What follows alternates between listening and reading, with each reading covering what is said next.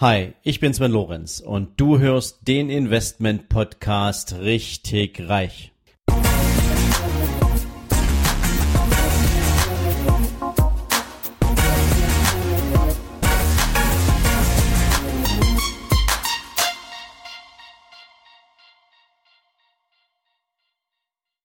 Hallo und herzlich willkommen zu deinem Investment Podcast richtig reich.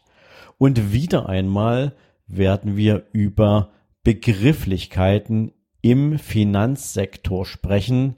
Und heute bringe ich dir mal einen Überbegriff und ich werde mit dir in den nächsten Wochen, also in den nächsten Mittwochsausgaben zu diesem Überbegriff mal verschiedene andere Unterbegriffe, die dir dann wahrscheinlich bekannter sind, aber zu denen du wahrscheinlich auch relativ wenig Detailwissen hast, mal genauer vorstellen, damit du zumindestens mitreden kannst und ein besseres Gefühl äh, dafür bekommst, was denn dahinter steckt.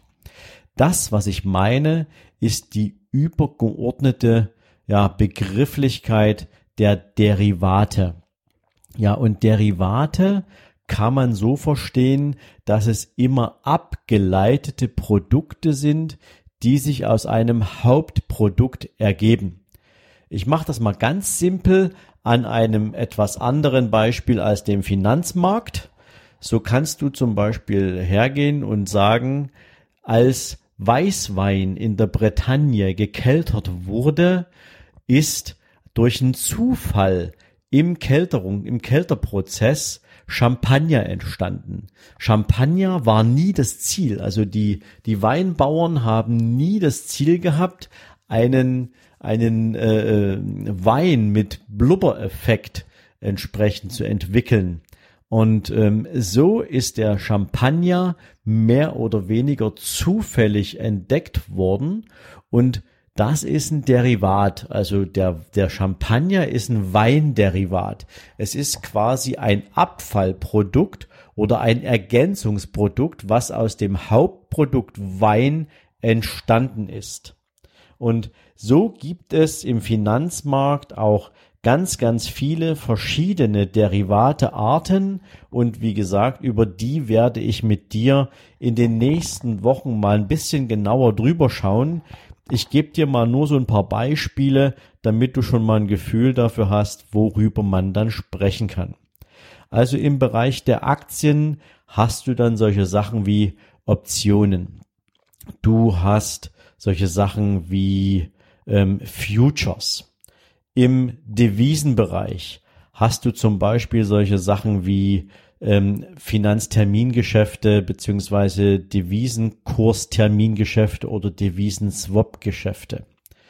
Swap-Geschäfte hast du auch im Bereich der Zinsen.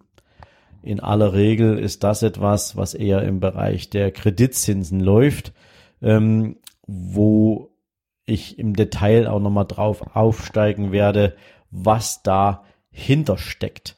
Und so werden wir also über Optionen, über Puts und Calls und Devisentermingeschäfte sprechen, über Swap-Geschäfte und einiges mehr, damit du einen besseren Überblick bekommst, worüber reden denn die Banker eigentlich, wenn die dir gegenüber sitzen und so ein bisschen technisch tun ähm, und dir erzählen wollen, wie kompliziert doch die Welt der Finanzinstrumente ist und dass es doch viel, viel besser ist, den Profis das Geschäft zu überlassen, was ich, Klammer auf, auch befürworte, Klammer zu, aber es sollte ja nichts schaden, wenn du zumindest mal gehört hast, welche verschiedenen Instrumente dafür verwendet werden können, die entsprechende Performance von Anlagestrategien zu unterstützen, manchmal aber auch zu torpedieren.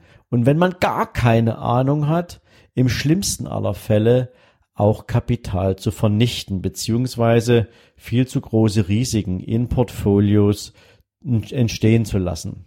Und mir ist es ganz besonders wichtig, dass du am Ende sagen kannst, du weißt, was dahinter steckt, du hast es schon mal gehört und mit diesem Podcast möchte ich dir wie immer natürlich einfach ein bisschen mehr Wissen vermitteln, damit du auf Augenhöhe mit jedem sprechen kannst, der sich mit dir über dein Geld unterhalten möchte. In diesem Sinne, freu dich auf die nächsten Mittwochsfolgen, wenn wir dann die einzelnen Derivate ein Stück tiefer legen und wünsche dir jetzt einen entspannten Abend, hoffe, du wirst dich auf die nächsten Mittwochsfolgen freuen. Lass mir gern eine Rezension da, lass mir gern eine Bewertung da und ähm, ja, ich freue mich, wenn du wieder dabei bist und bis dahin wünsche ich dir jetzt einfach eine super schöne Zeit. Bis bald.